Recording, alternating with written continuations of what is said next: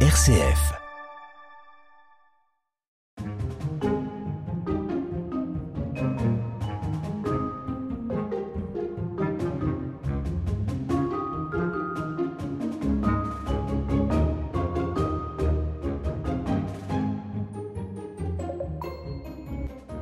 Aujourd'hui, on vous emmène avec nous au cœur d'un patrimoine verrier niché dans le parc naturel régional des Vosges du Nord et plus précisément à Wingen-sur-Moder dans le nord-ouest de l'Alsace. C'est dans les années 1920 que René Lalique crée l'usine Lalique.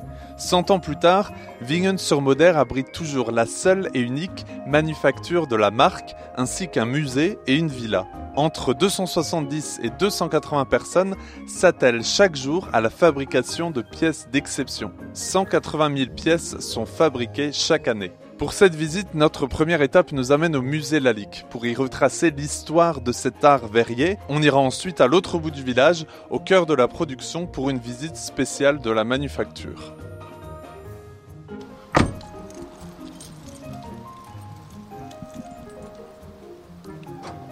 Alors ici au musée, on est euh, accueilli par Anne-Céline Desalleux. Bonjour. Bonjour. Alors quelle est votre fonction ici au musée Lalique? Alors je suis la directrice adjointe du musée, je m'occupe de la communication. On fait un tour du musée, je crois, d'une exposition temporaire, c'est ça? C'est ça, on va aller découvrir l'exposition faune. Eh bien allons-y. Suivez-moi. De quand date ce musée? Quand est-ce qu'il a été euh, mis en place? Alors le musée a ouvert en 2011. Et donc il se trouve à Wingen aussi, là où le site historique de la Ligue.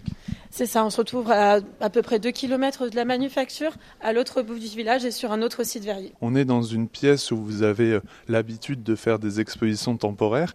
Une exposition faune, alors il n'y a pas que des objets de la Ligue, vous allez nous en dire plus dans un instant. En quoi le mot faune, c'est pas si étonnant quand on connaît un peu l'univers Lalique Chez la Ligue, on considère qu'il y a trois F la femme, la flore et la faune. Et cet été, en fait, on a voulu travailler sur la faune en partenariat aussi avec deux autres sites verriers de proximité, le musée du verre de Maisenthal et le musée de Saint-Louis. Quelles pièces sont un peu emblématiques de de la lique, hein. on était d'abord sur du verre et après sur du cristal. En quoi est-ce qu'on peut retrouver ce, ces deux matériaux-là ici? Alors on va même aller plus loin dans l'exposition puisqu'on va revenir même sur la carrière de bijoutier de René Lalique, puisque déjà dès ses bijoux, il va intégrer le verre dans ses créations. Ensuite, René Lalique va travailler le verre, donc c'est ce qu'on va voir notamment avec des vases, des statuettes, des flacons de parfum. Et aujourd'hui, Lalique, depuis les années 45-50, c'est du cristal et on va le retrouver également dans l'exposition. Est-ce que vous pouvez, par exemple, nous présenter un objet en, en verre de Lalique Alors, je peux choisir, par exemple, la lampe Pan, qui a été créée par René Lalique euh, au début des années 1910. Euh, c'est une langue qui est en verre, mais avec une structure métallique. Donc ça fait un peu le lien encore avec son travail de bijoutier. On voit dessus des, pans, donc sur le dessus, quatre pans euh, avec une patine brune qui les fait ressortir. Et on retrouve pareil ce motif de pan sur le pied de la lampe. Donc là, on est côté vert. Vous l'avez dit, les années avancent. Le fils de René Lalique, Marc Lalique, euh, reprend l'entreprise familiale. Et donc, changement de matériaux et on arrive sur le cristal. Tout à fait. Marc Lalique, en fait, va amener la manufacture Lalique à passer à l'âge du cristal. La différence entre le verre et le cristal, c'est la teneur en plomb. Et donc, Marc Lalique va vraiment faire ce switch. Et on arrive sur des pièces qui sont beaucoup plus brillantes des caractéristiques du cristal, ça va être cette brillance. Et là, par exemple, on est devant un vase Poséidon, donc qui a un corps euh, en cristal incolore, mais avec deux euh, hippocampes qui ont été euh, injectés de chaque côté de couleur ambre. Alors aujourd'hui, on présente la mais ce qu'on sait peu, c'est que ça fait plusieurs siècles, depuis le 18e, qu'il y a un art verrier, ou en tout cas qu'on travaille le verre ici, à Wingen-sur-Moder. Oui, c'est pour ça qu'en fait les collectivités territoriales, quand elles ont choisi de construire le musée, l'ont installé sur un ancien site verrier, le site verrier du Horkberg, qui a été en activité de 1715 à 1860, donc bien avant la Ligue. Okay. Et donc là, on va arriver dans l'exposition permanente du musée, donc euh, tout à chacun peut voir, voilà, avec des portes même automatiques qui nous accueillent, et on, on tombe rapidement sur une frise chronologique hein, qui va nous euh, qui va nous emmener de la fin du, euh, du 19e jusqu'à quasiment nos jours euh, pour, euh, pour cette aventure Lalique. Qu'est-ce qu'on peut voir dans cette, dans cette exposition permanente? Est-ce qu'on est, qu'on est aussi sur cette avant avec le verre et sur cet après avec le cristal Est-ce qu'on a d'autres choses aussi? Vous parliez avant des bijoux alors les collections permanentes sont vraiment construites de façon chronologique. Donc on est accueilli par cette frise chronologique dont vous parliez, qui permet de replacer les choses en contexte. Et ensuite on va vraiment avancer du bijou jusqu'au cristal actuel. Donc on va passer au milieu par les dessins, les flacons de parfum, les arts de la table, pour arriver au cristal d'aujourd'hui. Donc en avançant dans le musée, là on arrive sur quelque chose d'un peu plus imposant. Qu'est-ce qu'on a là en face de nous? Alors on a le surtout Caravelle que la Ligue a repris pour euh, le roi et la reine d'Angleterre lors de leur visite officielle en 1938. C'était une commande de la ville de Paris et surtout on peut voir donc un bateau, toute voile dehors avec des mouettes qui euh, volent euh, autour du bateau et ce surtout fait écho à un service mouette de verre que l'on retrouve de l'autre côté euh, de la vitrine. Alors quand on se balade dans les allées du musée, on parlait avant du verre au cristal. Euh, là, on a quelque chose d'assez original. C'est une pièce qui se décline dans les deux matériaux différents. Oui, René Lalique en fait a créé le vase Bacchante en 1927, donc en verre. Et aujourd'hui, ce vase est toujours réinterprété par la marque. Et l'année dernière, par exemple, Lalique a fait une proposition de ce vase dans un bleu vraiment très éclatant. Et là, juste devant nous, on l'a en deux tailles, en baby, en petite taille, et puis dans la taille traditionnelle. Et on reprend l'un des autres F de Lalique, qui était la femme aussi pour le décrire. Hein. Donc on on est sur un vase avec des corps de femmes tout autour. Donc voilà, on voit vraiment, euh, voilà, en mouvement, on voit vraiment avec un panda aussi à côté. Le côté euh, faune avec euh, les animaux, flore avec les plantes et les fleurs, et le côté donc femme avec avec ce, vase-là. Et peut-être une, dernière, une dernière étape un peu ludique, c'est les différentes étapes qu'on peut voir et qu'on peut toucher euh, et donc, on commence par un moule. Les moules sont faits ici et sont fignolés aussi ici. Oui, maintenant c'est vrai que les, moules sont faits en interne, ce qui n'était pas forcément le cas à l'époque de René Lalique, mais vraiment ce savoir-faire a été intégré euh, désormais au savoir-faire de la manufacture. Et les moules sont en tant que tels des œuvres d'art. On voit tous les détails de la pièce qui se trouvent déjà dans, dans le moule. Et c'est vrai que de pouvoir toucher ce moule, c'est aussi super chouette. Peut-être pour finir, euh, la Ligue a fêté ses, euh, ses 100 ans l'année dernière. C'est une, une, année importante pour vous quand on est dans un musée, on s'intéresse à, l'histoire. Là, on l'a vu, on remonte vraiment loin. Comment est-ce qu'on se projette dans l'avenir en tant que musée aussi? L'idée pour nous, c'est de conserver tout ce qui est fait, d'intégrer au fur et à mesure aussi euh, les choses dans ce qu'on présente à nos visiteurs, ne pas figer. C'est vraiment pas du tout notre euh, idée. On peut avoir peur qu'un musée fige dans un moment donné les pièces, mais c'est pas le cas. La Ligue est une entreprise vivante et nous aussi, on va faire vivre nos collections en même temps pour les faire évoluer et garder tout ce patrimoine qui est fabriqué au jour le jour. Merci pour ces précisions et du coup on invite euh, celles et ceux qui nous écoutent ben, à venir découvrir aussi euh, Wingen-sur-Moder, la campagne alsacienne aussi et du coup euh, s'arrêter, passer, faire un tour chez vous au musée de la Ligue pour admirer toutes ces œuvres. Merci à vous. Merci beaucoup.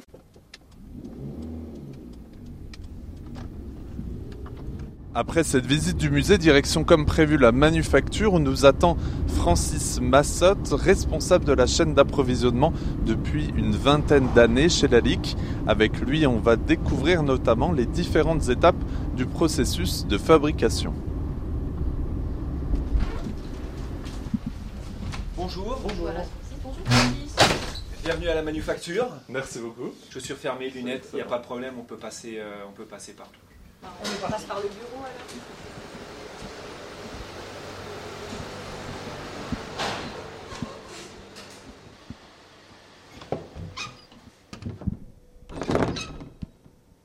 Donc on commence cette visite, euh, on va pas forcément parler de verre et de cristal, on va parler de la poterie. Pourquoi on parle de poterie ici chez Lalique? Alors on parle de poterie parce que sur le site de fabrication, on a deux moyens de fusion. On a le, premier moyen de fusion, notre moyen principal, qui est un énorme four à bassin dans lequel on fond 6 tonnes de cristal par jour. Et le deuxième moyen de fusion, c'est donc un four à peau. Et celui-là nous sert à faire les couleurs.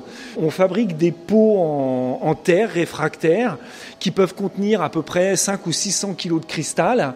Donc euh, à cette poterie, on utilise une terre euh, particulière qui vient du sud de la France, qui résiste aux hautes températures. On chauffe la poudre à 1400 degrés. On fait à peu près euh, 3 pots en, en, 21 jours, complètement à la main, sur une vraie technique de poterie, hein, avec des boudins, des, boudins de, de, terre réfractaire que l'on monte 10 cm par 10 cm euh, tous les jours.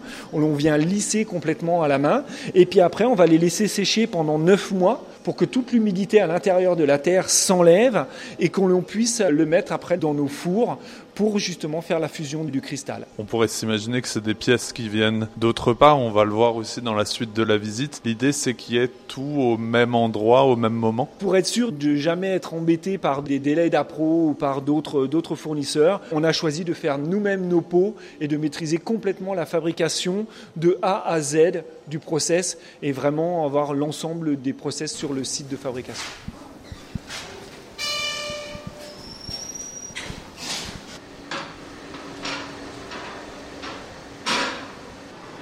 Après avoir vu euh, ces pots en terre, les moules aussi qui sont stockés en bas, nouvelle étape, dans quel endroit on se trouve? Là, il fait déjà un peu plus chaud. Là, on était euh, en bas dans une cave, hein, il faisait frais. Dans quel endroit on se trouve? Là, on se trouve donc à, la moulerie. C'est l'endroit où on fabrique euh, l'ensemble de nos moules pour la production à chaud. À Paris, on a un, bureau de, création, donc avec son directeur artistique Marc Larmineau, qui définit euh, des collections, des, des pièces, qui les dessine. Il nous envoie directement les fichiers que l'on retravaille pour pouvoir fabriquer l'ensemble de nos moules. Et donc là aussi, on imagine qu'avec le temps, il y a quelques années, on ne faisait pas ça comme ça. Non, il y a quelques années, on était vraiment sur des principes de, de fonderie classique avec euh, des artistes qui faisaient des pièces en plâtre. On faisait du contre-moulage et on faisait le moule autour de, de ce contre-moulage en plâtre. Donc là, on était, euh, on était en bas, c'est un peu un labyrinthe, hein, et on va monter, et plus on monte, plus la, chaleur se fait, euh, se fait ressentir. Donc là, on se trouve au verre chaud, c'est là où on va réaliser euh, toutes les pièces selon les techniques d'injection, de souffler ou de presser. Donc le principe, c'est d'aller cueillir du verre dans un pot, du verre à haute température, hein, il est aux alentours de 1100 degrés, un tout petit peu au-dessus. Euh, ce verre, on va le façonner euh, à la main au bout de la canne. On va souffler dans cette canne quand on veut faire du soufflet. On va faire une boule. On va positionner cette boule dans le moule. On va refermer le moule. On va mettre à ce moment-là, on va souffler à l'intérieur pour pouvoir faire épouser la forme euh, intérieure du moule pour pouvoir réaliser, réaliser cette pièce. Quand on cueille le verre, c'est un petit peu comme si vous allez avec une cuillère prendre du miel dans un, dans un pot. C'est exactement cette, cette texture que vous avez. Donc c'est une matière qui est en fusion, semi-liquide, un petit peu pâteuse, que l'on vient entourer autour d'une canne pour pouvoir après l'apporter dans le, dans le moule et faire la pièce. C'est quoi le cristal à la base? Alors, Le cristal, c'est du sable et du plomb, minimum 24%, euh, que l'on fait fondre dans les, dans les pots. Euh, Aujourd'hui, on recycle une partie de tout ce qui est cassé, pas bon. Euh, on vient l'ajouter, c'est ce que nous on appelle le groisil, ce qui fait une composition. Et, euh, et, ça donne la base de cristal incolore. Quand on veut aller sur des couleurs, on y ajoute des oxydes de métaux, euh, du cuivre ou du cobalt pour pouvoir faire des bleus par exemple. Ici, il y a une, une trentaine de verriers. Euh, chacun a sa spécialité et, forment des équipes. Et ils ont vraiment euh, besoin de travailler en équipe. Chacun connaît son geste, euh, surtout quand on travaille avec des matières en fusion. Donc euh, tout, le monde, tout le monde travaille étape par étape. Et chaque verrier sait quand il doit intervenir, s'arrêter, reprendre la canne, la passer à son voisin. Ça, c'est vraiment très très important cet esprit d'équipe. On est en été, c'est quoi les, les températures qu'on qu a ici les, les, températures autour du four, elles sont entre 60 et 80 degrés. C'est très très dur. Euh, les verriers manipulent des fois des, des, quantités de verre de 5, 10, 15, 20 kilos. Donc euh, ça rayonne énormément. Plus la température ambiante, euh, ils peuvent boire plusieurs litres d'eau dans la journée. Et donc là, on voit que le verre a, a, été, a été cueilli. Et quelle est cette étape-là? Donc là maintenant on, on, le façonne, on le prépare juste avant de souffler dans la canne pour pouvoir commencer à préparer la forme avant d'aller au moule. Et donc cette technique pour souffler, c'est assez unique, c'est assez euh, méticuleux. C'est les techniques de souffleurs de verre. Tous les souffleurs de verre ont à peu près les mêmes bases. Euh, c'est vraiment la technique du souffler. Préparer sa canne, préparer sa boule, préparer la forme que l'on veut avant d'aller au moule. Et ça, c'est de longues, longues années avant d'acquérir les gestes.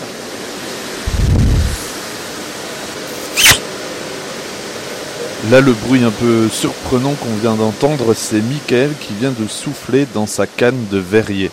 Il a préparé sa forme, il va aller dans le moule, il positionne sa forme dans le moule, et maintenant on va injecter de l'air à l'intérieur pour gonfler cette forme et venir coller complètement contre la forme intérieure du moule. Donc c'est la forme du moule qui va donner la forme de la pièce.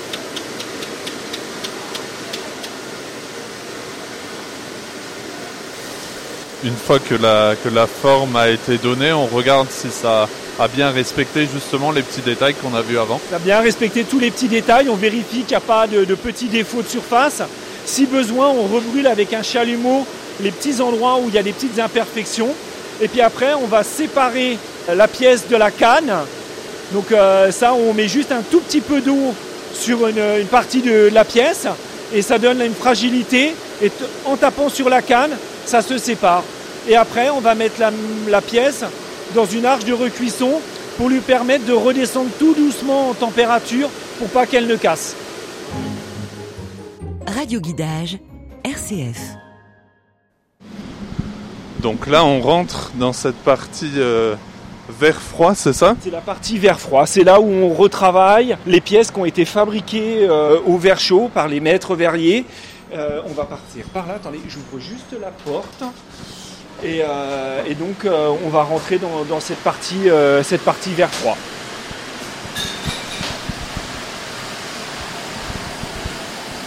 Donc, notre premier atelier ici, c'est un atelier qui est essentiellement fait pour fabriquer nos verres.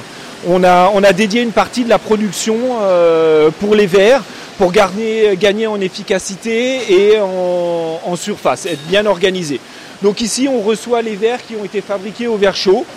On enlève les parties qui ne vont plus être utiles à la fin pour le consommateur et on va faire toutes les opérations de verre froid, donc euh, le sablage, la taille, le polissage, jusqu'à l'obtention du verre euh, complètement fini. Et là, donc concrètement, on est dans un espace quand même assez grand. C'est très lumineux aussi. On voit que euh, on a besoin beaucoup de lumière pour pour avoir des gestes assez précis. On a besoin de beaucoup de lumière pour voir euh, ce que l'on va faire quand on choisit, voir euh, s'assurer qu'il n'y ait pas de défaut. Et en plus là, on a la, chance d'avoir un atelier qui est tout neuf. Euh, justement parce que on est en train de refaire toute, l'usine et c'est le premier atelier, c'est un peu notre atelier pilote en termes de lumière, luminosité et espace dans l'atelier. On est, avec, euh, euh, essentiellement un personnel euh, féminin. On est sur des petites pièces. Ça demande de la dextérité, de la finesse et tout ça. Donc généralement, c'est un personnel, un féminin. Ça nécessite un apprentissage qui est assez long, plusieurs années, plusieurs années pour maîtriser les, gestes. Elles font du polissage, elles font de la taille, vraiment pour pouvoir avoir des pièces parfaites. Et c'est un apprentissage qui se fait ici ou est-ce qu'on va dans alors, une école pour apprendre ce que c'est le verre froid Il y, y a, y a, on va dire, il y a encore en France deux écoles qui nous aident à avoir des, des verriers. Il y en a une qui est sur Sarrebourg et l'autre qui est à Moulins dans l'Allier. Mais malgré tout, même les jeunes, quand ils sortent de cette école, ils apprennent quand même le produit chez nous et les différentes techniques. On leur apprend les bases, le verre, la taille, euh, ce genre de choses. Mais malgré tout, il faut quand même qu'ils viennent chez nous et ils vont être accompagnés par un ancien qui va leur passer leur savoir, qui va leur montrer jusqu'à temps qu'ils obtiennent vraiment la, la qualification de, de, verrier pour pouvoir travailler complètement sur, euh, sur la pièce. Et ça, c'est un apprentissage. Alors ça va varier hein, selon la, la, complexité des pièces, selon ce genre de choses, mais ça prend au minimum entre 2 et 3 ans. Est-ce qu'on peut aller juste voir quelqu'un? Alors Karine, elle, là, elle est en train de, de travailler sur, euh, sur le pied. Euh, parce qu'il faut bien refléter et elle s'assure justement d'avoir un verre qui est bien droit. Donc euh, elle est sur une, un outil en, en grès où on usine le, fond du verre. Donc bah, Karine, elle va faire ça et elle a aussi d'autres d'autres petits travaux de, taille qu'elle fait, qu'elle fait avec nous là. T'as le droit de faire du bruit, Karine. T'as le droit de faire du bruit. Ouais, pour une fois.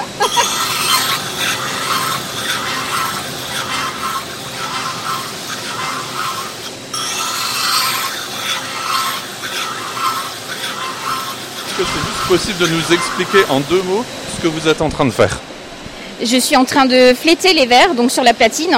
C'est pour euh, enlever le petit rebord qu'on a sous le sous dessus du, dessous du verre, pardon, pour euh, justement qu'il soit bien droit, pour ensuite pouvoir le tailler par la suite. Qu'est-ce que ça nécessite comme euh, savoir-faire, comme attention particulière Comme attention particulière, c'est qu'il faut faire attention à ce que le verre ne dérape pas sur la platine, comme il y a de l'eau. Et euh, comme savoir-faire, il faut faire attention à ce qu'il soit bien droit, bien plat, pour qu'il soit droit après quand on le pose euh, dans l'autre sens. Voilà. Merci beaucoup. Merci Karine. Donc là, on est à l'atelier finition. C'est l'atelier où on va enlever toutes les parties qui ont été utiles à la fabrication verre chaud, mais qui ne le seront pas euh, au moment du passage dans les, dans les ateliers verre froid et surtout qui ne le sont pas pour l'utilisateur, euh, l'utilisateur euh, au final. Donc on enlève des, surplus de verre, on les coupe avec des machines et, des disques diamants pour rendre la pièce facile à, déplacer, à stocker et à, être utilisée au verre froid. Là on voit par exemple on est sur une, une coupe Élysée donc la coupe Élysée, quand on la produit, c'est un produit qui est fait au verre chaud, comme on l'a vu. Donc il est pressé. Et dedans, on a un surplus de verre à un moment donné quand les verriers ont travaillé. Et ce surplus de verre, il n'est pas utile pour le restant de la production.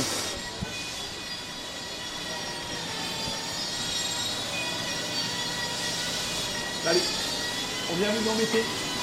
Bonjour messieurs. Bonjour. Et donc là, on est avec Eric, donc, qui est euh, MOF, meilleur ouvrier de France. Est-ce que vous pouvez nous expliquer un peu quel est votre métier? Voilà, alors en deux mots, euh, ici c'est l'atelier de taille. Alors on a des tailleurs, mais aussi des retoucheurs.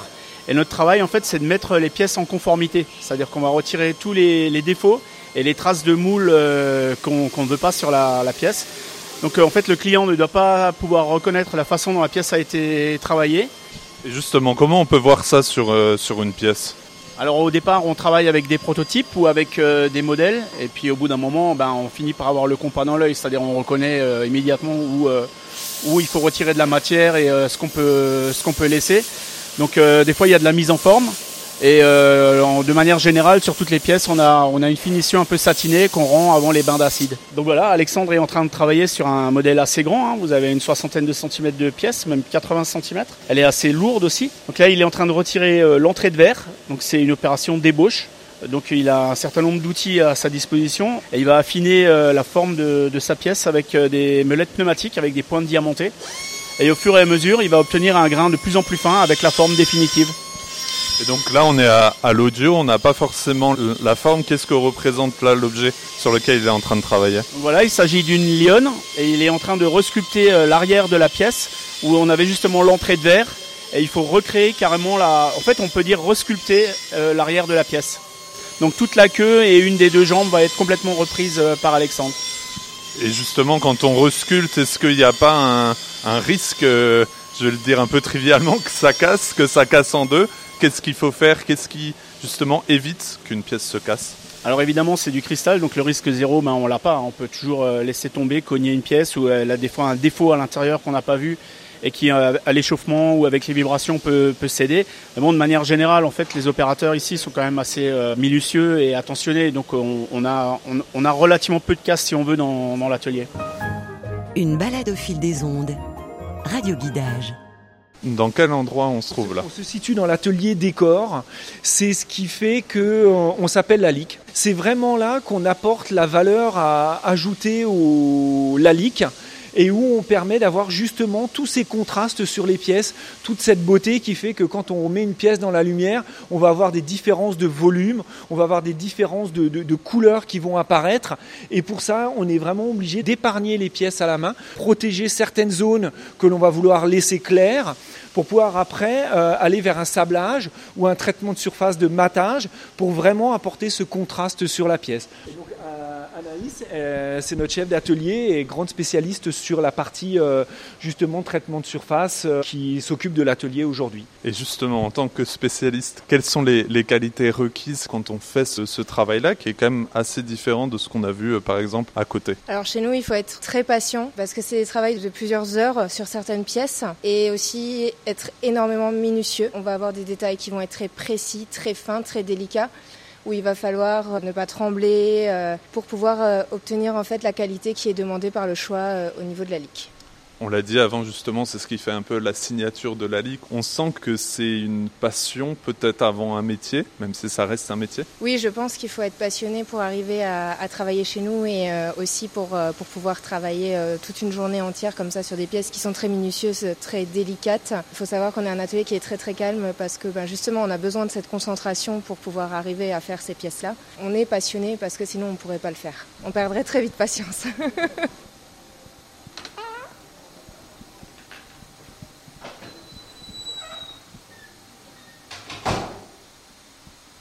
Après ce, travail assez minutieux, on passe dans un, nouvel espace, c'est l'espace de sablage avec des, machines qui sont assez intrigantes. Qu'est-ce que vous pouvez nous, dire là-dessus Donc ici on est dans l'atelier de sablage, c'est-à-dire que toutes les pièces qui ont été épargnées avant, on va les prendre et avec un pistolet on va projeter du sable dessus pour pouvoir apporter la finition de satiner sur la pièce. Donc le sable, en se projetant sur le cristal, il va user le cristal, il va donner cet aspect satiné sur la pièce, et c'est ce qui va nous apporter le contraste entre le clair et le, satiné.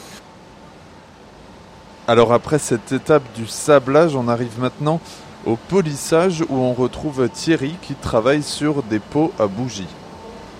Là je suis en train d'éclaircir euh, certaines zones assez délicates c'est une des, premières euh, étapes du polissage. Donc il ne faut surtout pas, vu que c'est un des décors assez rapprochés, il ne faut surtout pas toucher entre. C'est pour ça qu'on a cet outil. C'est un peu long, mais on n'a pas le choix de faire comme ça.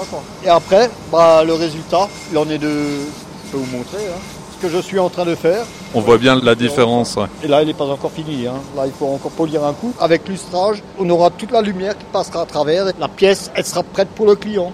J'aime mon travail, j'aime voir comment déroulent les, différentes étapes, voir la pièce brute, moyennement finie, complètement finie, c'est quelque part, c'est ouais, c'est à quelque chose. Et comme dit, hein, il faut, aimer ce qu'on fait, hein, sinon on ne serait pas là. Hein, ça, c'est dans n'importe quelle branche. Donc là, on est euh, ce qu'on appelle nous le choix final. C'est là où on va choisir la pièce et vérifier qu'elle est vraiment bonne, conforme à ce que l'on attendait au niveau de la qualité. Donc les pièces sont choisies une à une à la main. On vérifie qu'elle est bien. Si elle présente un petit défaut, ben, on peut la renvoyer dans l'atelier pour réparer. Il y a combien de personnes là qui travaillent là On doit avoir une dizaine de personnes entre la partie où on lave les pièces après le polissage et la partie où on les choisit, on les signe et on les emballe. Là, on va être juste sur la partie signature. C'est ce qui fait euh, l'authenticité d'une pièce lalique. Elles sont toutes signées à la main, une à une. Et bien sûr, on adapte euh, la taille de la signature à la taille de la pièce, hein, parce que là, on voit des tout petits poissons. Il euh, faut faire une petite signature. Mais quand on va arriver sur nos vases bacchantes, bah, la signature, elle est forcément plus grande, le vase étant plus grand. Donc, et bien là, on signe toutes les pièces une à une avant de, les mettre dans le packaging final et de pouvoir les expédier aux clients. Nous voilà euh, sortis donc de cette euh, visite d'usine. Hein. On est passé par, euh, par plusieurs endroits. Le sous-sol il faisait assez frais. Plus on monte aussi, plus il, faisait chaud. Merci beaucoup Francis Massot pour cette visite. Ben, merci à vous d'avoir partagé notre, passion et notre joli métier.